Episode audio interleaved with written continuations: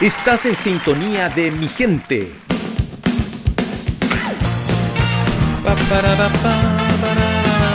Seguimos haciendo mi gente y ya estamos en línea, estamos conectados con un amigo, un panelista estable. Él es el señor y amigo Ramón Farías. Aplausos para él. Hola, ¿qué tal? ¿Cómo estás, Gamaliel? Oye, bien, estoy contento. ¿Será Eh, por la mm, lo que consumí recién? No, estoy tomando, estoy tomando mate. Fuertes declaraciones. Estoy, estoy tomando Yo- mate. Estoy- Yo no puedo tomar mate, me hace mal, te, da- me acelera. te sube la presión. Sí, Oh, claro, no, si hay gente que no puede tomar mate.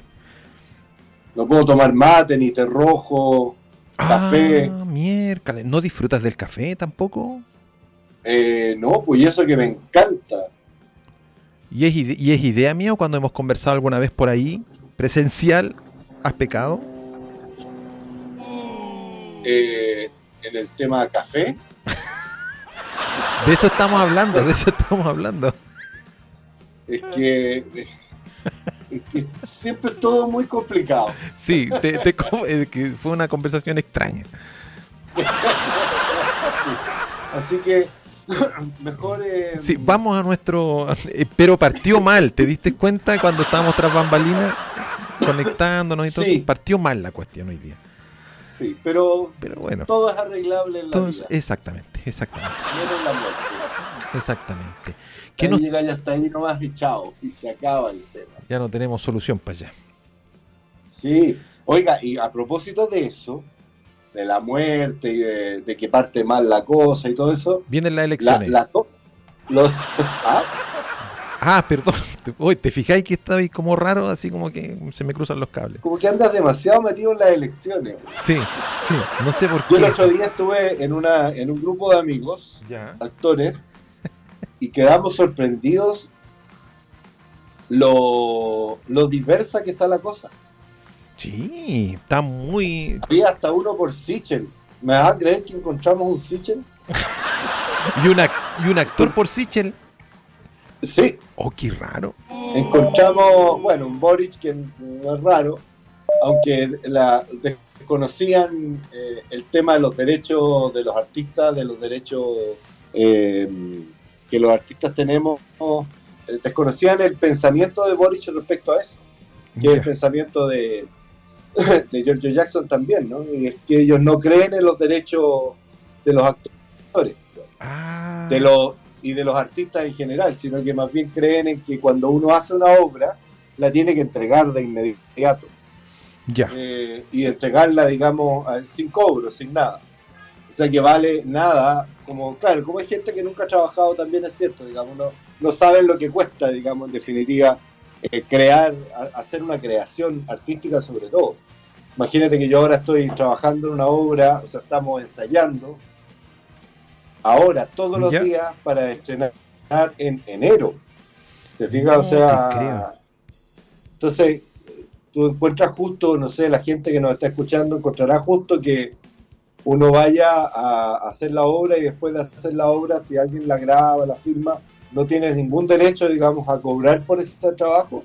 No te creo. Eh, claro, y ellos están por, eh, por esos derechos, que son los derechos, eh, Common Communities, algo así se llaman, que son que uno debería entregar, o, o hay un momento en que uno puede también, voluntariamente, hoy día existe eso, ya.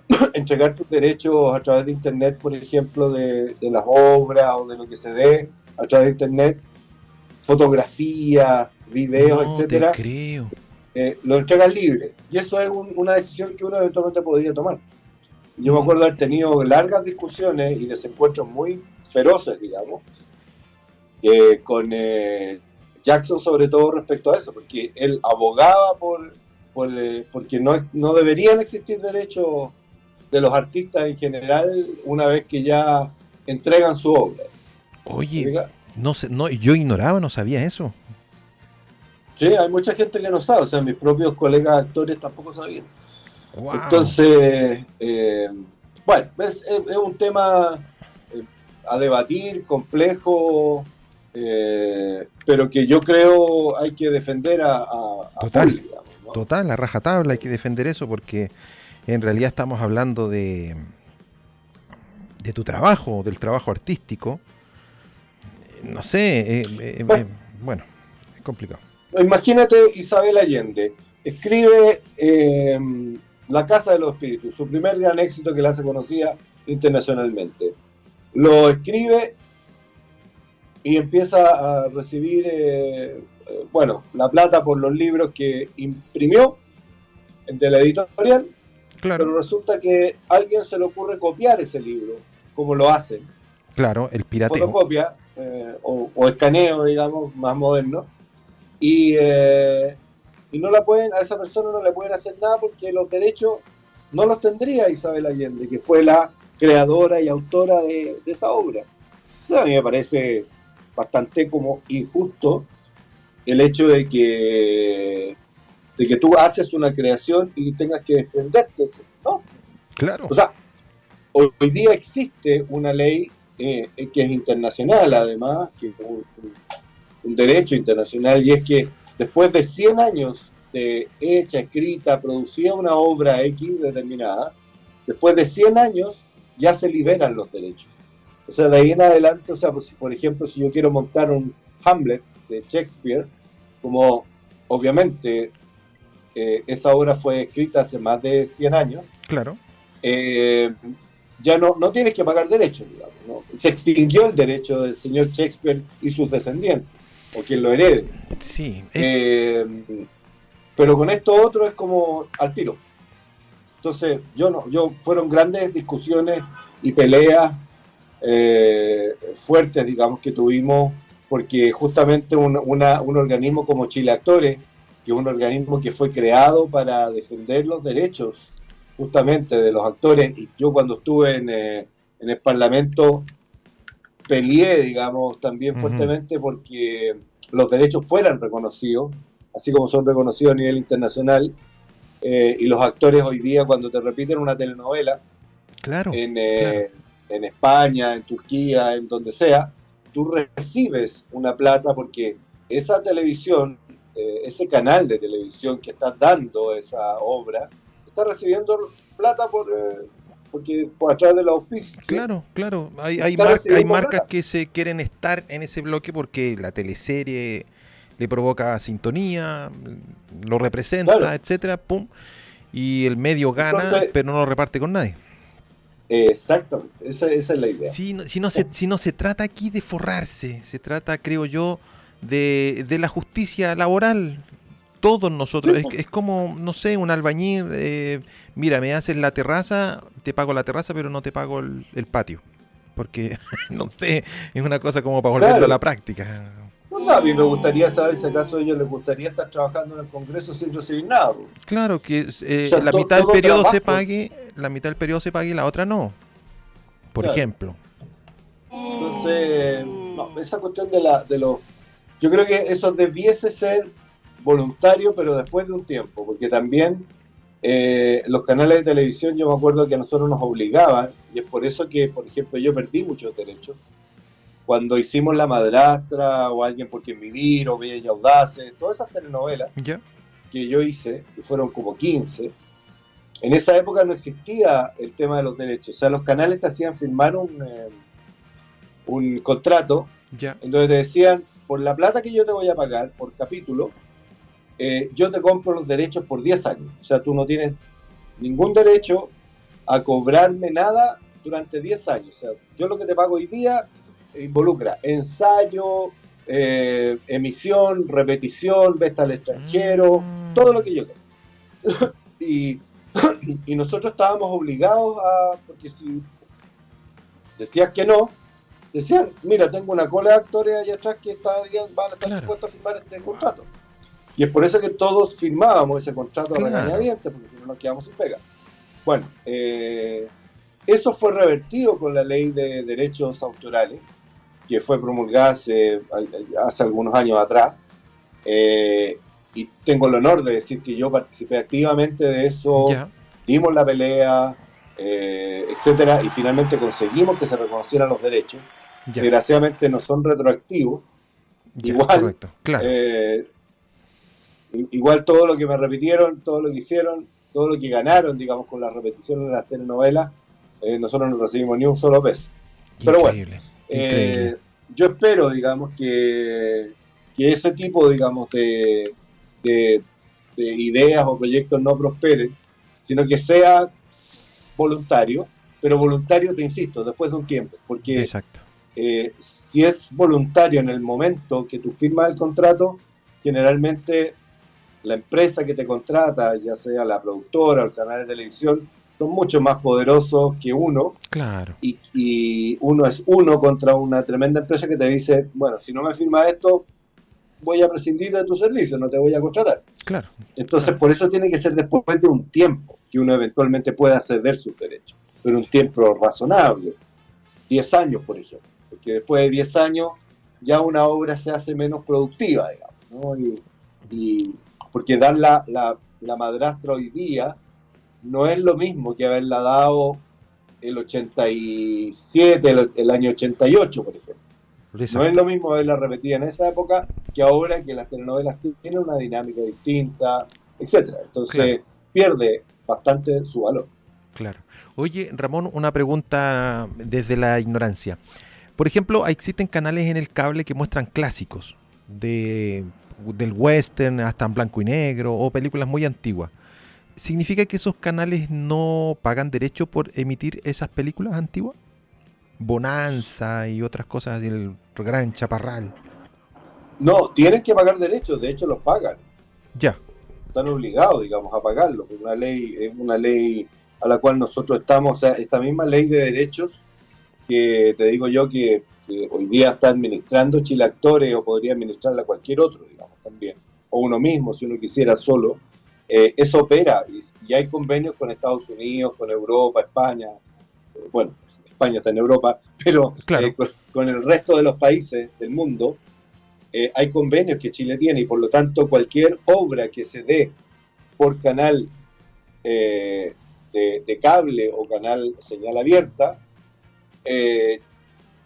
se recauda, Chile Actores en este caso, recauda una X cantidad y esa X cantidad es remitida al país de origen de los actores o de la productora, dependiendo, digamos, dónde estén esos derechos, eh, para, pagarle a su vez a los actores o a quien corresponda ese derecho que, que, fue cobrado, o sea, se cobran los derechos. Perfecto. Salvo que sean películas ya muy, muy antiguas que ya no, tengan derecho al derecho. Correcto, correcto. Mira, mira. Pero hoy día si dan, no sé, Mad Max, eh, el Mel Gibson recibe, ya, recibe una, un porcentaje de la emisión de esa película aquí en el canal de cable o, o en el cine o donde sea. Perfecto, perfecto, se entiende. Mira, Hemos aprendido con Ramón Farías acerca de... La hora docta con la, Ramón sí, la hora de los derechos. Oiga, amigo, dime. tengo, a ver si alcanzamos, pero le, tengo dos, dos datos. Le, tenemos dos datos. Le tenemos dos datos. Eh, me dediqué un poco, hemos estado estos últimos eh, emisiones hablando de las películas de guerra o las películas que, tienen que ver, digamos, con la guerra. Allí hay una película que también es de guerra, que se llama La Batalla Olvidada. Ahora, ¿cuál es la diferencia entre estas películas que yo estoy recomendando y las películas antiguas de guerra? Ya. Eh, que las películas antiguas de guerra lo que te hacían era eh, mostrar, mostrar una guerra, una batalla, eh, en donde habían héroes, generalmente los héroes eran los americanos y los malos eran los nazis. Claro. Esa era la, o, los buenos eran los cowboys y los malos eran los indios. Los indios, exacto. Eran, eran, eran, bloques. Claro. Pero hoy día, con la evolución de la sociedad, con la evolución del cine, etcétera, esto ha ido cambiando. Ya. Y eh, esta película que yo te estoy nombrando, que se llama La Batalla Olvidada, que es una película eh, de los Países Bajos, okay. antes llamada Holanda. Exacto. Todavía no sé por qué se llama. Eh, así, pero bueno. Pero bueno. Eh, me, perdí esa parte de la noticia yo. Hay que averiguarla. Sí, yo le digo la naranja mecánica todavía la cuestión. También. Soy, Sí. soy más desfasado. Bueno, eh, Bueno, esta película que es de los Países Bajos, justamente lo que hace es relatar una batalla eh, en el estuario de Escalada, ya que es un, un pueblito que queda ahí en, en los Países Bajos, eh, que es, es un, eh, un, un, eh, un pueblo que en definitiva es como la llave, se convirtió como en la llave para entrar y poder eh, minar las líneas de los nazis para empezar el, el día D, que es la batalla de Normandía. ya, perfecto. Entonces, esta es como la previa, como quien dice, a, a- a- a lo de Normandía. Y, pero, ¿cuál es la, la gracia, digamos, de esta película? Mira, te voy a leer el resumen primero. Dice, durante la crucial batalla del estuario de Escalada, en la Segunda Guerra Mundial, las vidas de un piloto, un soldado nazi y un reacio recluta se cruzan trágicamente. Ese es como el, el, el resumen. El resumen, ok. Ahora, ¿qué es lo que pasa? Que aquí, ¿qué es lo que te muestra esta película? Y las películas que te, que te he hablado yo de guerra eh, anteriores, digamos, ¿no? Eh, y que, que hemos ido, que hemos ido comentando, etcétera, ¿no?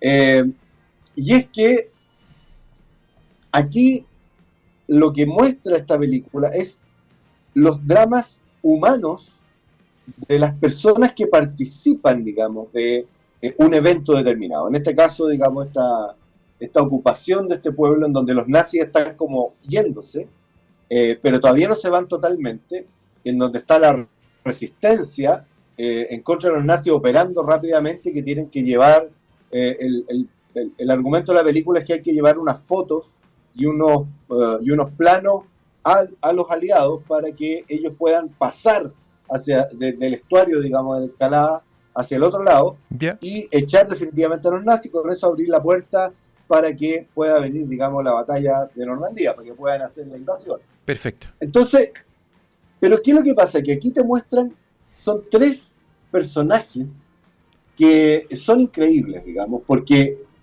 te muestran el, el drama humano de tres personas que están en una guerra que ellos no buscaron y que los sitúa en, en eh, trincheras distintas y en donde tienen que actuar de una manera brutal en contra del otro sin querer hacerlo, pero en Ah. donde si no lo hacen, están obligados, digamos, por la guerra a tener que realizar. Wow. Sí, Entonces, eh, aquí tenemos el caso de un soldado nazi joven que, que está trabajando en una oficina, en la oficina del como el mariscal, no sé, del, del- del coronel, el general que está a cargo, digamos, de este, de este pueblo y que es bastante terrible el tipo, es un carajo, digamos, para decirlo en buen chileno, correcto. un chileno español y antiguo Ah, claro, joder. Eh, es un carajo. Y este cabro que está escuchando la el interrogatorio que le están haciendo a una muchacha y que empieza a hablar en holandés o en, en, eh, en su idioma, digamos. Correcto. Y este gallo, este cabro entiende lo que ella dice, pero le va traduciendo al general de acuerdo a lo que ella dice que dijo y no a lo que realmente dijo. Ah, Porque perfecto. el chico, en el fondo, se apiada de esta chica. No es que la quiera ni quiera ir a acostarse con ella, no, no, no tiene ninguna intención, sino que más bien tiene que ver con, con que ella está tratando de sacar a su hermano, que lo tienen preso los nazis, que Perfecto. lo van a matar. Wow. Entonces, él entiende, digamos, este drama y trata de alguna otra manera de protegerla a ella para que no la maten también a ella. Y por otro lado, eh, bueno, y, y lo terrible es que a él le toca después enfrentar una situación muy fuerte porque lo pillan, etcétera, digamos, Ya. al, al- al alemán. Pero no, no voy a contar, el, obviamente, el final. Exacto, exacto. Y por otro lado está la historia de, de un soldado que es eh, norteamericano y que eh, cae, digamos, en, en las- en las líneas de atrás. Ya. Eh, tienen su avión, es aviador, que sé yo, con unos planeadores que pretendían meterse, pero los derriban. Y cae por detrás y finalmente este cabro, después de muchas peripecias, se ve enfrentado cara a cara con el alemán Perfecto. que eran los dos solos apuntándose. No voy a contar qué es lo que ocurre, pero Correcto. los dos solos apuntándose. Y el director es genial porque hace unas tomas maravillosas de, de las caras, de las expresiones de los dos actores, que son los dos personajes que se enfrentan, ¿Ya? y que en donde los dos en el fondo le están diciendo al otro, yo esto no lo quiero, yo no te quiero matar, yo estoy metido aquí porque puta, el sistema me tiró para acá, Claro. eh, la guerra me tiró para acá, pero yo no quiero estar aquí, yo no te quiero matar, yo no... ¿Te fijas? Wow. Pero sin embargo, cada uno está con su uniforme, uno de, de- de soldado nazi, digamos, y el otro de soldado aliado, Exacto. y están los dos enfrentándose, y es un momento crucial, yo te diría, de la película que te hace como reflexionar respecto al tema de la vida, la, la justificación o no de, de una guerra o de una revolución o de un enfrentamiento entre seres humanos que no logran al final ponerse de acuerdo con palabras, sino que es más bien la única manera de ponerse de acuerdo a través de las armas, yo te mato, yo te, yo te aprieto, yo te qué sé yo.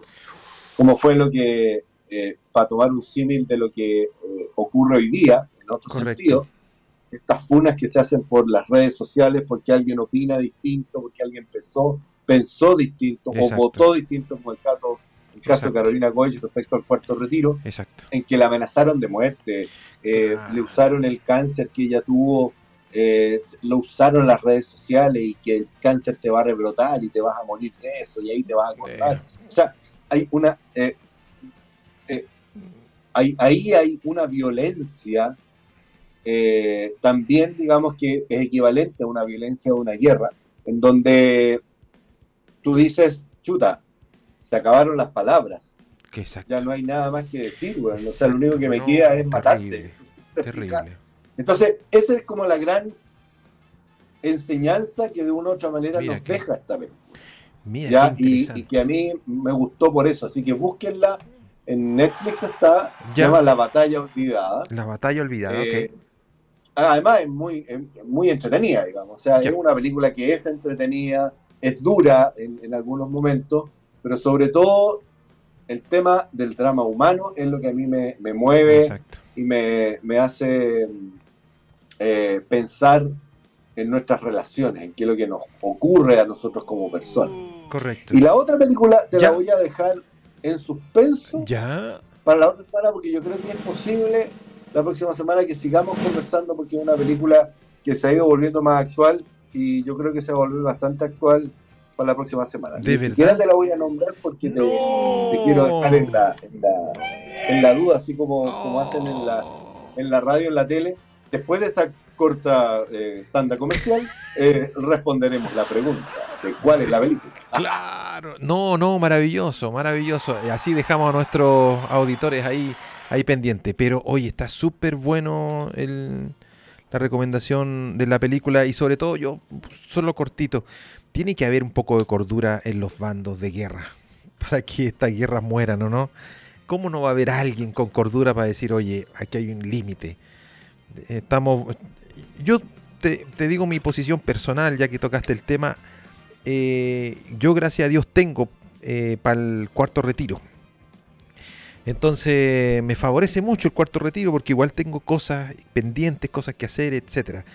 Pero ya de ahí pasará la línea de ofender, amenazar de muerte, utilizar su cáncer para mm, combatir su idea, eh, encuentro muy bajo, muy bajo. Sí, pues ese, es que es que ese es el problema, o sea, eh, nos hemos convertido, el otro día escuchaba una, un análisis de una persona eh, que un poco hablaba de esto, ¿no? de lo que está ocurriendo en nuestra sociedad, que es una sociedad que eh, hoy día está en una revolución, porque hoy día las, no solo las autoridades, las instituciones están desacreditadas, todas. O sea, tenemos una acusación constitucional contra un presidente de la República, por lo tanto, también esa institución está amenazada. Eh, más allá de que pueda ser válida la, la acusación o no, Exacto, exacto. tenemos eh, eh, un Congreso, un, eh, un- un, eh, una, una constitución, o sea, una, ¿cómo se llama? Una comisión constituyente, una convención constituyente, que también muchas veces está entredicho porque los mismos convencionales se han, se han preocupado, digamos, de, de pelear Claro. brutalmente entre ellos y hacen que se vaya desacreditando. O sea, hoy día tenemos lo que se llama una revolución, según lo que decía también este analista, eh, parecía a la de a la que ocurrió cuando se construyó la, la, la constitución del 25 Ujú. que también a eso le precedió un estallido social que fue mucho más largo que lo que eventualmente podría ser este, porque hoy día como tenemos eh, la internet, medios de comunicación, etcétera, la cosa cambia, digamos, bastante en torno a, lo- a los tiempos de duración.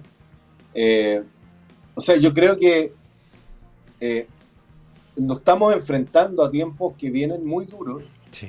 y que tenemos que ir haciendo conciencia en todas las personas de que tenemos que eh, volver a retomar la cordura y el diálogo. Correcto. Ayer vi una, una detención ciudadana que yo creo que tú la debes haber visto también. ¿Ya? de una señora, una, era una maestra, una profesora, que le trataron de sacar el auto. Ella se agarró y empezó a tocar la bocina, la bocina, la bocina, empezaron a salir los vecinos. La cosa es que agarraron a dos de los cuatro tipos, los amarraron contra un árbol y les empezaron a, a sacar la cresta, digamos, o sea, eh, a- dando la expresión. Pero les empezaron a pegar, a pegar, a pegar. Y ella misma, la víctima, se puso entre la gente y los cabros. Dice, pero si son cabros, tenían 16 años, 18. Dijo, esto no es manera, decía ella. Claro. Esto no es manera. Eh, cada institución debe hacer su pega. Eh, los tribunales, la policía tiene que venir, llevárselo, etcétera. No podemos seguir tomando nosotros la ley en nuestras manos, Exacto. porque si lo hacemos, esto se transforma en una jungla. Exacto. Entonces pasa que me pasaste a llevar el, el espejo de mi auto, yo me bajo y te agarro a- con el casco de la moto, ¿cachai? Y te, te hago sopa, digamos, tu auto.